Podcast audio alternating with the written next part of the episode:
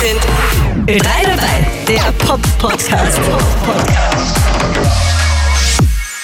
Willkommen zu einer neuen Ausgabe von Ö3 dabei. Tina, Ja, erinnerst du dich noch ans Frequency Festival 2022? natürlich. Macklemore war, die Imagine Dragons waren, Luis Capaldi ist aufgetreten, hattest du auch zum Interview. Ja. Raf Camora. Genau, sowieso Headliner am ersten Tag war der. Und an dieser Stelle muss man gleich sagen, gute Besserung, oder? Ja, ich hoffe, er nimmt sich wirklich Zeit, um sich zu regenerieren von seinem Tinnitus. Ich spiele aber jetzt auf den Act an, der nach Raf Kamora die Bühne betreten hat. Das ist nämlich unser heutiger Gast. Wow. Jason Derulo ist in the house. Jason Derulo. Und das war ja beim Frequency sehr cool zu beobachten, äh, nämlich Backstage. Der hat sich knapp vor dem Auftritt mit seiner Crew hinter der Bühne versammelt, mit einem Ghetto-Blaster voll aufgedreht und die haben dazu voll abgetanzt. Also das war echt ein wirklich gelungenes Warm-up und er hat auch, äh, es hat ihn auch nicht gestört, wenn man das mitgefilmt hat. Haben natürlich dann auch gleich gepostet. Ist gut angekommen. Die Show selber, naja, ich sag, war okay. Du warst aber, glaube ich, erste Reihe Fußball mittendrin, oder? Mir hat's voll getaugt. Jason Derulo ist so großartig. Weißt du, was ich an dem so mag? Dass der voller positiver Energie ist. Also genau die Energie, die auch in seinen Liedern zu spüren ist, die ist er als Person. Äh, egal welcher Song, Acapulco, Swallow, Talk Dirty, Trumpets, What You Say, die waren alle und ich hab's geliebt. Und man hat immer gewusst, dass er tatsächlich auf der Bühne ist, weil jeder Song beginnt mit seiner Namensnennung Jason Derulo. Auf jeden Fall sehr cool, dass du ihn erwischt hast. Das war ein Zoom-Interview und der Anlass ist natürlich, er hat einen neuen Song draußen. Spicy Margarita, ein Song gemeinsam mit Michael Bublé, da posten auch viele auf TikTok. What? Eine Kollaboration, mit der wir auf gar keinen Fall gerechnet haben. Sehr überraschend, aber das klingt gut zusammen. Die zwei haben einen neuen Song und nächste Woche am Freitag, den 16. Februar, kommt das neue Album von Jason Derulo raus. New King heißt das. Wir haben im Podcast gesprochen über Spicy Margaritas, ob das sein Lieblingsdrink ist. Seine Vorfreude auf Österreich. Er kommt ja für ein Konzert nach Wien am 23. März. Und darüber, wie er meinen Vorschlag findet, dass er das nächste Mal über Weißwein singen könnte. Eine Sache möchte ich noch sagen. Bitte entschuldigt und hört darüber hinweg, dass es manchmal Tonaussetzer gibt, beziehungsweise einfach keine so saubere Tonspur. Das tut Radiomenschen wie uns natürlich besonders weh, weil wir immer auf die beste Tonqualität achten, egal was wir machen. Es war aber ein Zoom-Interview. Er war in Kalifornien, ich hier im Ö3-Haus am Königelberg. Es gab manchmal leider schiere Aussetzer. Wir haben noch versucht, mit einem gewissen Programm das irgendwie auszubessern. Ist uns teilweise sehr gut gelungen, an manchen Stellen nicht. Es sollte aber trotzdem gut durchhörbar sein. Aber ja, ein paar Ruckler werdet ihr hören. Da bitte um Entschuldigung. Aber ansonsten hört ihr einen ausgeschlafenen Jason Derulo. Und wer weiß, sollte er im März in Wien sein und er gibt Interviews, sollte ihm das nicht zu stressig sein während einer Tournee, dann machen wir das Ganze nochmal ein bisschen länger, weil sein Management hat auch äh, ein bisschen Zeitdruck gemacht und werden selbstverständlich hier wieder als Podcast zur Verfügung stellen. Hören wir gleich rein, würde ich vorschlagen. Hey, can you hear me? Oh, hi, Jason Derulo. Yes, I can hear it and now I can see you. Fantastic. How you doing? Good, thank you. How are you? Very good, thank you. Wow, is that your house in the background? Uh, it's actually a rental house. I've been reconstructing, uh, rebuilding my house out the last couple of years. So um, I'm hoping that'll be done by the end of tour time. Okay, all right. So, did you have a nice morning? Yeah, so far so good. It's been beautiful. I've been talking about the new album and about the new song "Spicy Margarita" with, with Michael Bublé. So uh, yeah, it's been a good morning. Congratulations on your new song. It's such a great song.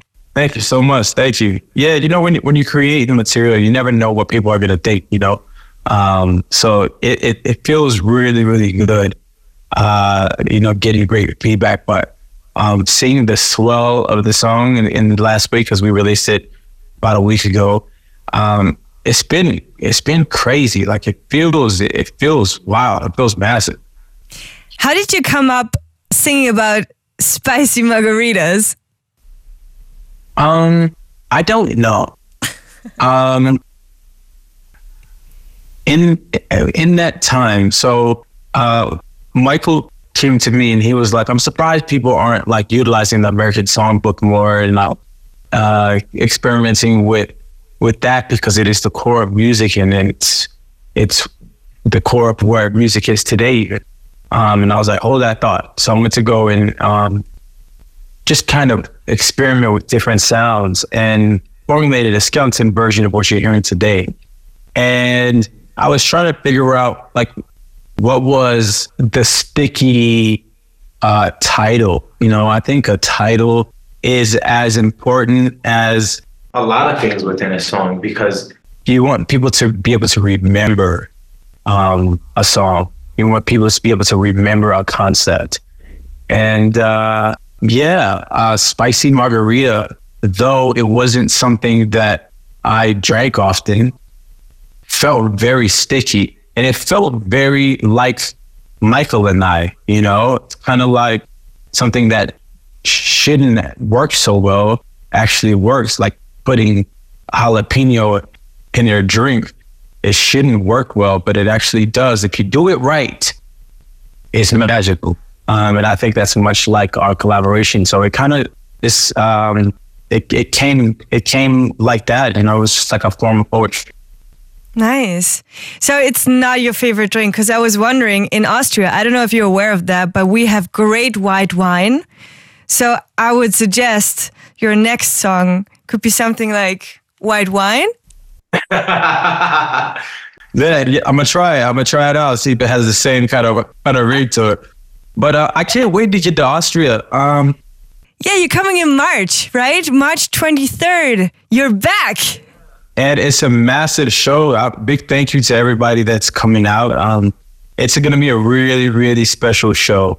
Uh, I have worked tirelessly to make sure that um, this is one of the best shows in the world and have, you know, some of the best dancers in the world, meet some of the best musicians. And um, it's a real, real spectacle. It's a very magical show that takes you on this roller coaster ride. So really excited to bring it to Austria.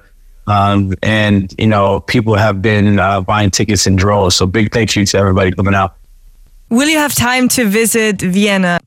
Um, I don't think I'll get to do a, uh, a, a dive into Vienna this time. I mean, the tour is pretty back to back.